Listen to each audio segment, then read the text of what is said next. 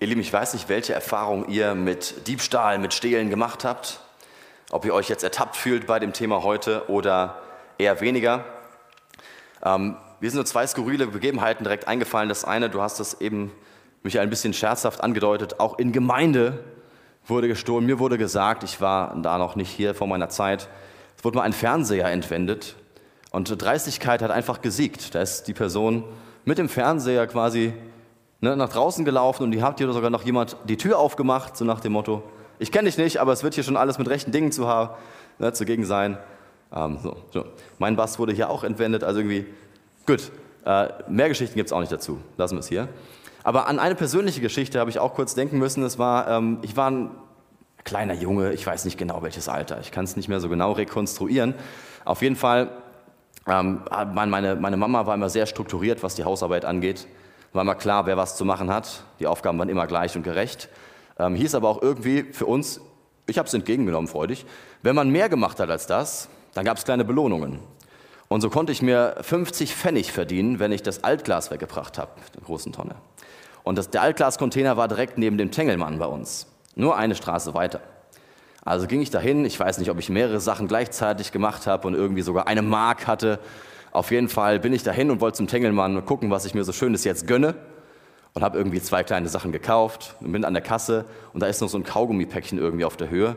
Ich weiß nicht mehr genau, ob das offen war oder nicht. Auf jeden Fall irgendwie hat es mich angelacht und ich dachte kurz, dafür reicht mein Geld nicht mehr. Aber es wäre schon schön gerade, diesen Kaugummi. Und dann kommen so Kindergarten auf, ja. Oh, du weißt aber, nicht stehlen. Du bist im christlichen Elternhaus aufgewachsen. Du weißt Bescheid. Das macht man nicht. Ähm, und dann kam aber so ein zweiter Gedanke auf, naja, Gott vergibt mir doch sowieso. Na komm. Und wups, war der Kaugummi in meiner Jackentasche, das andere habe ich bezahlt und nachher der erste Kaugummi im Mund. Ich hatte so ein schlechtes Gewissen. Ich konnte ihn überhaupt nicht irgendwie richtig genießen, sondern ich hatte, aber auch nicht den Mut zurückzugehen und zu sagen, hier, ich habe Kaugummi geklaut. Ähm, ja, da habe ich voll verstanden, worum es in dem Gebot geht, hatte ich das Gefühl. Ne? Ich weiß, irgendeine Stumme in mir, die ploppt da auf und sagt, das macht man aber nicht. Naja, komm, Gott, der vergibt doch sowieso. Ich weiß nicht, welche Erfahrungen du mit dem Thema bisher gemacht hast. Wie du dich einordnen würdest, wie sehr dieses Thema, dieses Gebot auf dich irgendwie zutrifft, wo du direkt sagst, oh ja, ich fühle mich angesprochen. Bitte nicht stehlen. Es gibt ganz unterschiedliche Leute. Ähm, die meisten von uns wollen sich eigentlich nicht dazu zählen, dazu, dass sie tatsächlich stehlen. Ich glaube, das will erstmal so niemand. Trotzdem gibt es wahrscheinlich große Unterschiede. Ähm, gibt es Menschen, vielleicht gehörst du dazu, die tatsächlich sagen, doch, ich habe da ehrlich gesagt ein Problem damit. Ähm, ich habe schon öfter was entwendet. Irgendwie habe ich mir das angefangen, äh, ging, ging los bei den ähm, paar Euros irgendwie im Portemonnaie der Eltern, was da so rumlag. Macht natürlich kein Kind, aber habe ich gehört, dass man das teilweise passiert. Ja, oder ich habe das tatsächlich mir so angewöhnt, ähm, ich finde das auch irgendwie gar nicht mehr so schlimm, das passiert einfach. Wie gesagt, es gibt eine Krankheit, äh, wo du den Drang hast, das zu tun. Vielleicht würdest du aber auch von dir behaupten, nee, also damit habe ich nichts zu tun. Ich kenne andere, die sollten die Predigt dann mal hören, aber ich glaube, ich kann mich jetzt entspannt zurücklehnen. Denkst du? Nein. Ähm, was ist damit gemeint? Du sollst nicht stehlen. Ähm, stehlen kann man nicht, wer, wer irgendwie stiehlt oder warum ist sehr, sehr unterschiedlich. Ähm, es gibt wohl in allen möglichen Altersklassen, Schichten, Ebenen Kulturen oder Bildungsgraden, ganz egal, gibt es Menschen, die einfach stehlen, aus ganz unterschiedlichen Motiven. Bei manchen mag vielleicht tatsächlich so ein bisschen Langeweile dabei sein, ich weiß nichts Besseres, mal so ein Kick, was kann ich eigentlich noch machen? Äh, Kriege ich das hier raus? Kann ich dieses Museum überfallen, ohne dass ich geschnappt werde? Ähm, solche Menschen soll es geben, ich weiß nicht, ob der Großteil von euch sich jetzt dazu zählt. Ähm, aber es kann auch sein, dass ich aus Neid, aus, aus einer Bedürfnis heraus klaue, weil ich merke, irgendwie, ich brauche was. Ich habe nicht genug. Ich will irgendwie das haben, was ich gerade nicht habe, was jemand anders hat. Oder auch aus Not heraus. Ich wirklich das Gefühl habe, ich kann gerade nicht anders. Ich muss das tun. Ich brauche das zum Überleben. Ganz unterschiedliche Motive vielleicht. Und ich glaube, wenn wir diesen Satz hören, du sollst nicht stehlen, dann fängt bei uns sofort erstmal so ein bisschen dieses Überlegen an, was heißt das jetzt genau? Was ist denn jetzt noch dabei? Ja? Ähm, was ist noch erlaubt und was ist nicht erlaubt? Du sollst nicht stehlen. Ist es jetzt äh, nicht in Ordnung, wenn ich jetzt irgendwo, wo ich nicht weiß, wem die Cola gehört, in dem Kasten einfach mal sage, wenn ich nicht weiß, wem sie ist, dann tut es auch keinem weh. Ja? Oder der Klassiker bei der Steuererklärung doch mal überlegen, muss ich jetzt alles ganz genau angeben? Ich lüge ja nicht. Ähm, ich sage ja vielleicht nur nicht die ganze Wahrheit, also ich sage ja nicht alles, aber ich muss ja nicht lügen. Ja? Wir sind auf jeden Fall, glaube ich, Meister darin, dass wenn wir doch in der Gefahr sind, da irgendwie an der Grenze zu sein, dass wir uns das selbst nicht wirklich so eingestehen oder dass wir zumindest sehr rationale Erklärungen haben, warum das jetzt schon mal okay ist, wenn wir das machen. Aber ich glaube, dass auch dieses Gebot wieder viel mehr beinhaltet als das, was man auf den ersten Blick sieht oder diese starre Grenze, was ist jetzt noch erlaubt und was nicht. Wer bei den letzten beiden Predigten dabei war oder auch schon bei vorigen, der hat vielleicht noch dieses Schaubild vom David im Kopf von meinem Kollegen. Das Schaubild, dass da so ein Kreis ist und außenrum ist eine Grenze. Und die zehn Gebote beschäftigen sich häufig mit dieser Grenze. Dass man merkt, ah, okay, wenn ich jetzt diese Grenze überschritten habe, dann bin ich aber nicht mehr ganz äh, mit dem im Einklang, was Gott sich eigentlich wünscht. Und wir haben in den letzten Predigten schon gemerkt, dass äh, Jesus es überhaupt nie richtig nur um diese Grenze ging, um so ein Überlegen, ah, wann stehe ich jetzt noch in der Grenze, wann ist noch okay, das darf ich noch mir aneignen, das darf ich nicht mehr, das zählt dann als Diebstahl. Ähm, wenn wir solche Gedanken haben, ist das natürlich, aber die entsprechen erstmal gar nicht dem, was Jesus sich vorstellt, ähm, wie diese zehn Gebote oder auch andere Dinge, die er gesagt hat, zu verstehen sind. Und sind wir schnell in der Gefahr, vielleicht ähnlich wie die Pharisäer, die alles sehr genau nehmen wollten und auch sehr richtig tun wollten, mit ganz vielen Katalogen zu überlegen, was geht noch und was nicht. Meistens haben wir doch irgendwie ein bisschen Gespür, abgesehen davon, dass wir in unserem Land einfach angelehnt an die zehn Gebote Regeln haben, was als Diebstahl zählt und was nicht, ähm, haben wir doch meistens so ein Gefühl dafür. Nicht jeder gleich, aber auch in der Gemeinschaft, wenn wir uns austauschen mit anderen, vielleicht auch mit unterschiedlichen Menschen, ähm, was vielleicht noch okay ist und was nicht. Was steht denn hinter diesem Prinzip, dass ich nicht stehlen soll? Da geht es ja darum, dass ich etwas anderes respektiere und dass ich mich nicht auf Kosten eines anderen bereichere. Dass ich nicht das, was irgendein anderer hat, was auch immer es sein mag, einfach entwende und denke, ich, ne, es tut gut, wenn ich das habe, ähm, aus welchen Gründen auch immer. Ohne ihn zu fragen oder ähm, auch nur gegen seinen Willen. Ich glaube, in der ganzen Bibel ist, äh, lässt Jesus durchblicken mit Handeln, mit Tauschen, alles gar kein Problem. Ja, es geht nicht darum, dass immer Besitz nur bei einer Person bleiben soll. Aber warum geht es dann? Wir merken auf jeden Fall schnell, es geht um mehr als nur um diese starre Grenze, sondern es geht um eine Frage, was genau soll denn geschützt werden? Und darüber hinaus noch, ähm, was ist denn auf der anderen Seite im Zentrum? Wenn ich nicht nur die Grenze sehen will und fragen will, ja, was darf ich denn noch, was nicht mehr als Christ, sondern hinkommen will zu dem, warum sich Gott diese Dinge gedacht hat. Nämlich für ein gutes, gelingendes Leben, was ihm ähnlich ist und was in der Gemeinschaft mit ihm passiert und deswegen in der Gemeinschaft mit anderen.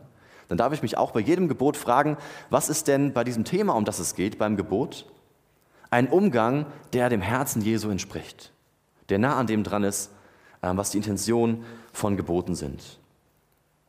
Jetzt hat Jesus dazu ähm, an dieser Stelle nichts gesagt in der Bergpredigt. Ja?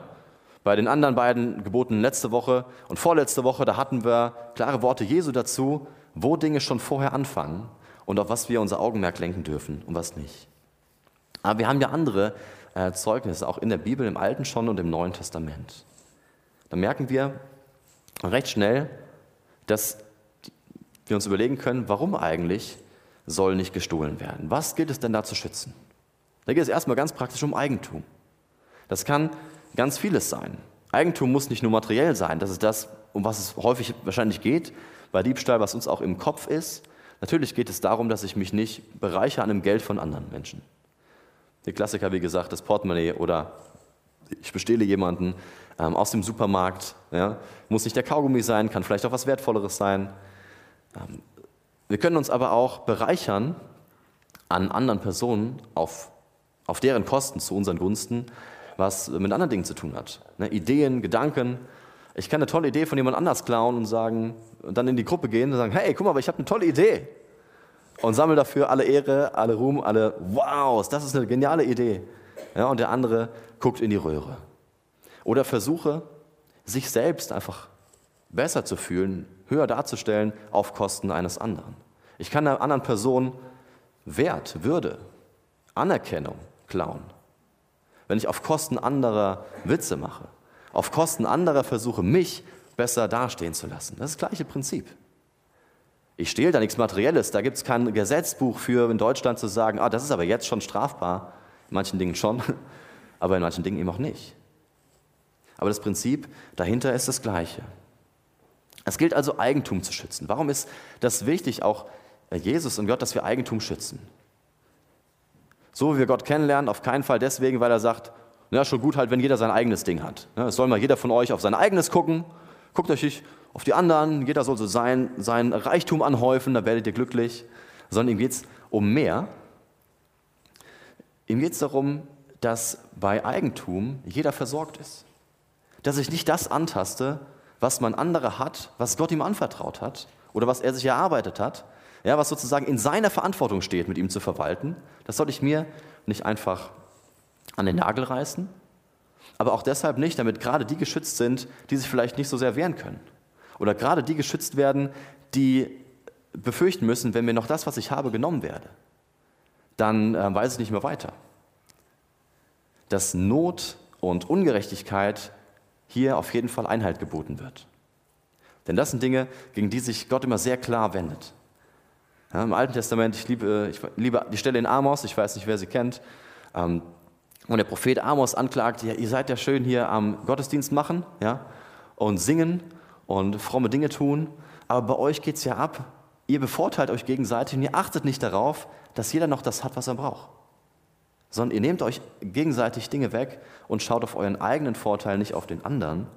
Und darum sollt ihr euch mal kümmern, dass mein Recht und meine Gerechtigkeit bei euch Einzug hält, anstatt dass ihr mir nur fromme Lieder singt. Das gehört zusammen. Aber auch ähm,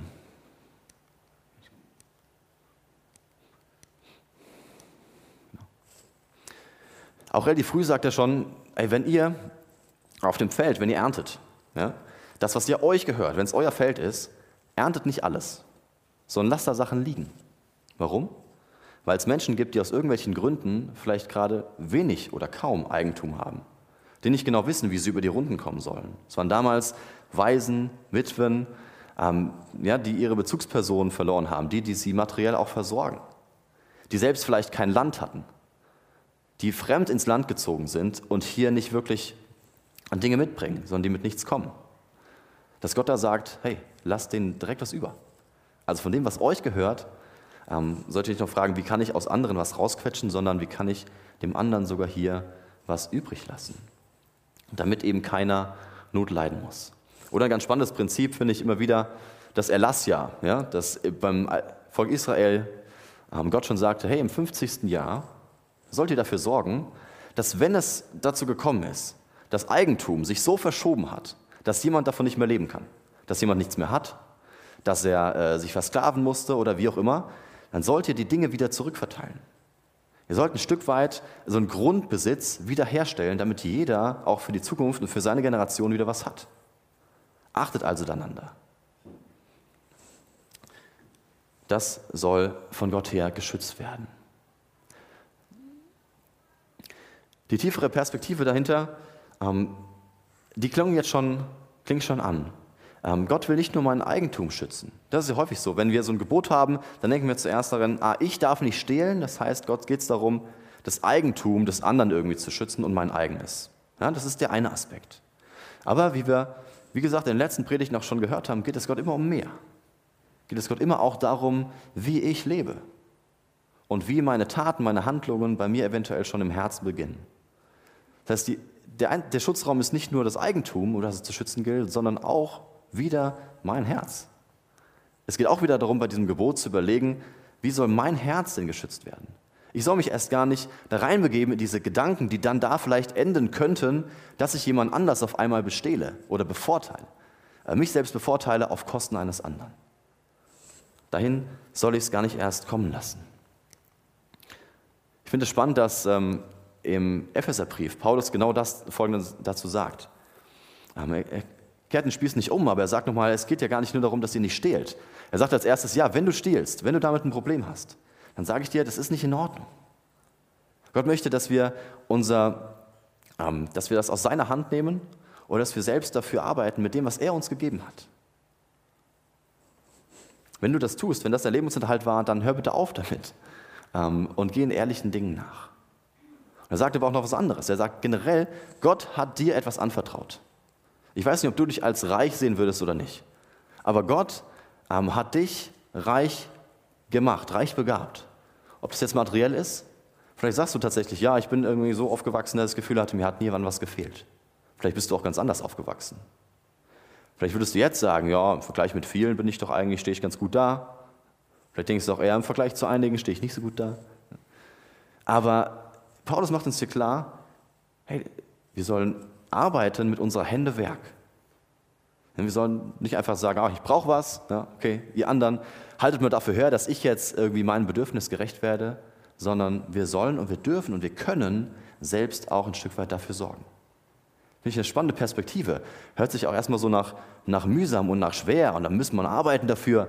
Aber es ist auch ein unheimlich toller Zuspruch, zu wissen, Gott hat in dich, in mich hineingelegt, dass wir fähig sind, auch etwas zu vollbringen, für Dinge zu sorgen, ähm, für mich selbst Verantwortung übernehmen zu können und sogar darüber hinaus.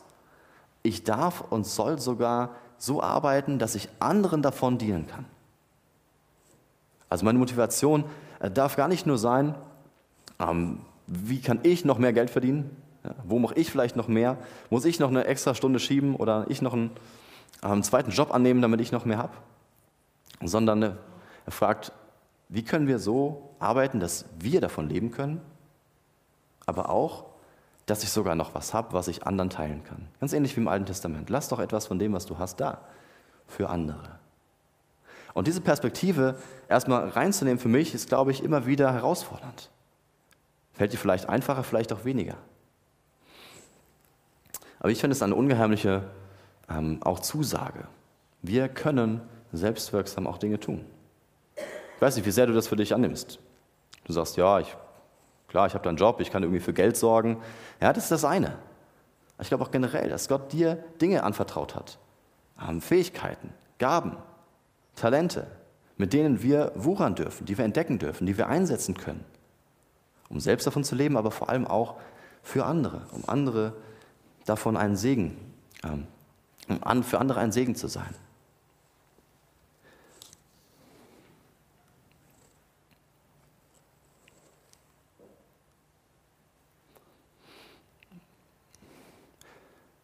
Paulus lädt uns also ein, wenn er dieses Gebot, du sollst nicht stehlen, äh, nimmt und weiterführt, diese Perspektive einzunehmen, wo ist mein Herz, wo steht mein Herz? Bin ich vielleicht selbst in der Gefahr, dass ich den Wurzeln dessen, die vielleicht irgendwann in Diebstahl enden, schon in mir spüre? Und wie kommt es dazu? Und wie kann ich den wehren? Und wie kann ich vielleicht mit meinem Eigentum sogar so umgehen, dass andere davon profitieren können? Und ich glaube, dass wir häufig dabei sind, ähm, dass uns Dinge zu schaffen machen. Ich weiß nicht, wie sehr du ähm, für dich diese Freiheit hast schon, zu sagen, ja klar, also ich denke regelmäßig, wenn neues Geld reinkommt, denke ich sofort drüber nach, wer das in meinem Umfeld alles gebrauchen kann.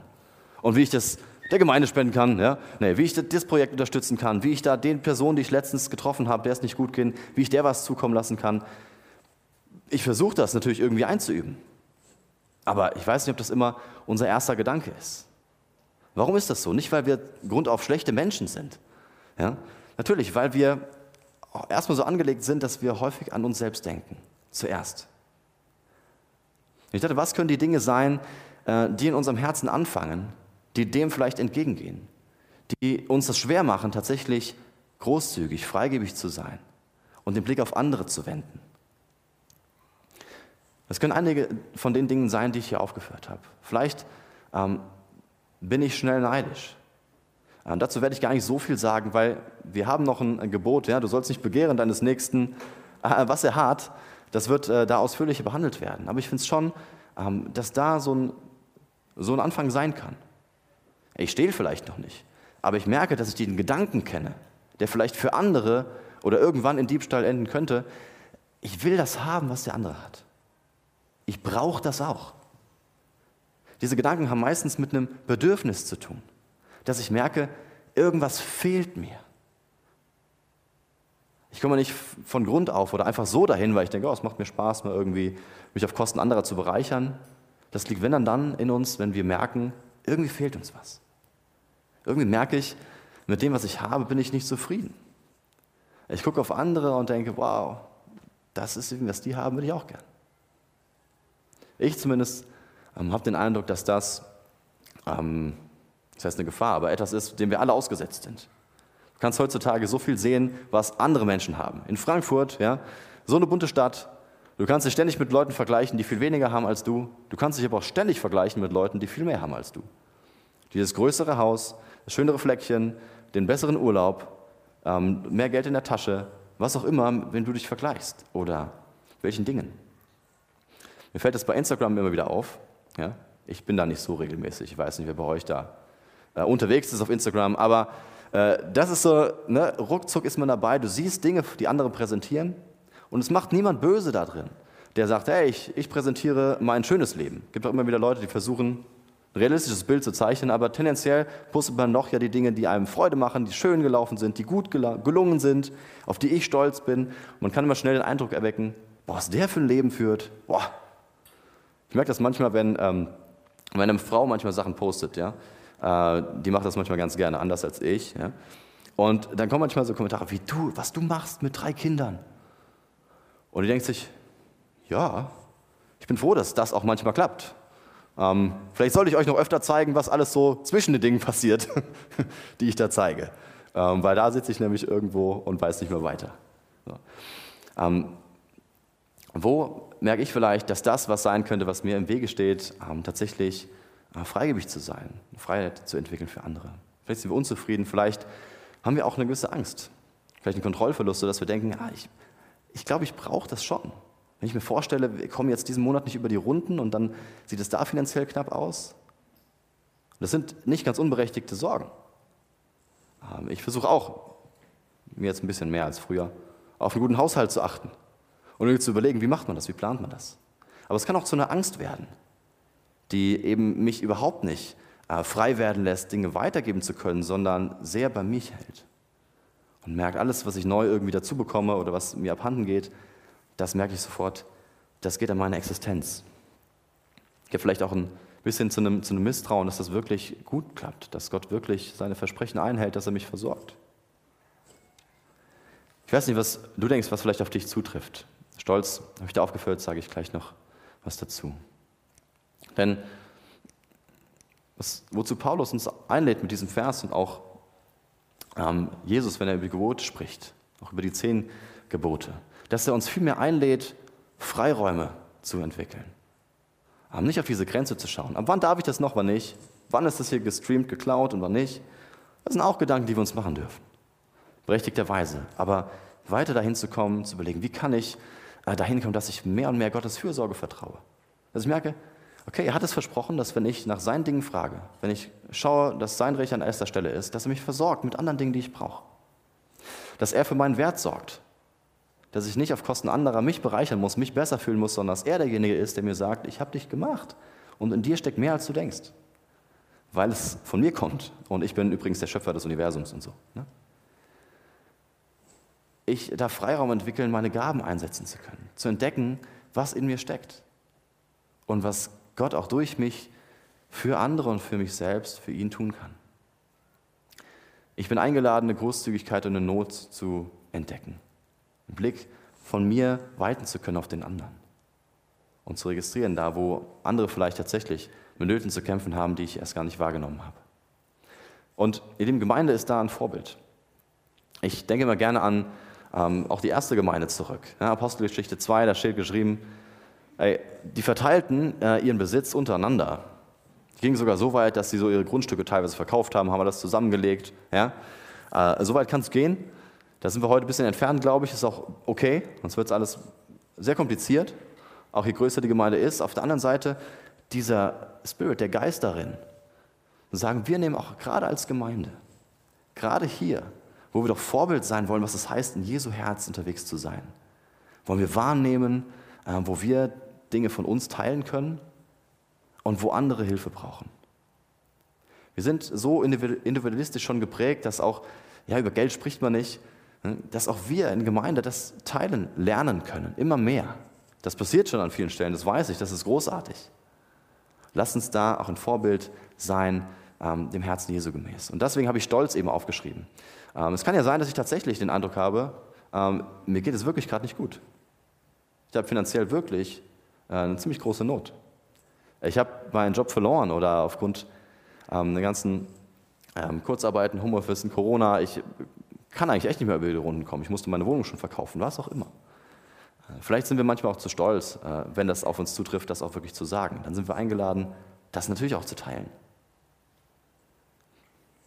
Das sollte auch in uns auf offene Herzen treffen, dass wir da gut miteinander umgehen. Und Lieben, ich lade euch ein, dass wir das gleich entdecken können. Wir machen hier gleich einen Doppelpunkt und du kannst überlegen, was heißt das für dich? Ähm, welcher Schritt ist für dich als nächstes dran? Wir haben eine kurze Zeit, wo ihr einfach still sein könnt, jeder für sich. Und wir ähm, noch eine Folie eingeblendet, ähm, einfach als Erinnerung für dich, dass du dich fragen kannst, wo, wo stehst du jetzt vielleicht gerade? Ähm, was kannst du mit der Predigt machen, mit dem, was ähm, dieses Gebot sagt, aber auch was Jesus uns darüber hinaus sagt, was Paulus uns darüber sagt. Vielleicht ist es dran für dich tatsächlich zu überlegen, ja, vielleicht hast du wirklich ein, ein Problem mit Diebstahl. Vielleicht ähm, ist es tatsächlich was, was du dir irgendwie angewöhnt hast oder gemerkt hast, das findest du gar nicht mehr so schlimm. Ähm, das hat sich irgendwie eingeschlichen. Du sagen kannst, Gott, ähm, nimm mir das weg. nimm mir das weg und lass mich selbst auf eigenen Füßen stehen, versorg du mich und zeig du mir, ähm, ja, wie ich auch selbst mit meinen Fähigkeiten ganz ehrlich leben kann. Er kann uns äh, heilen von Neid, wenn wir merken, da sind wir echt ähm, herausgefordert, dass uns das regelmäßig so geht.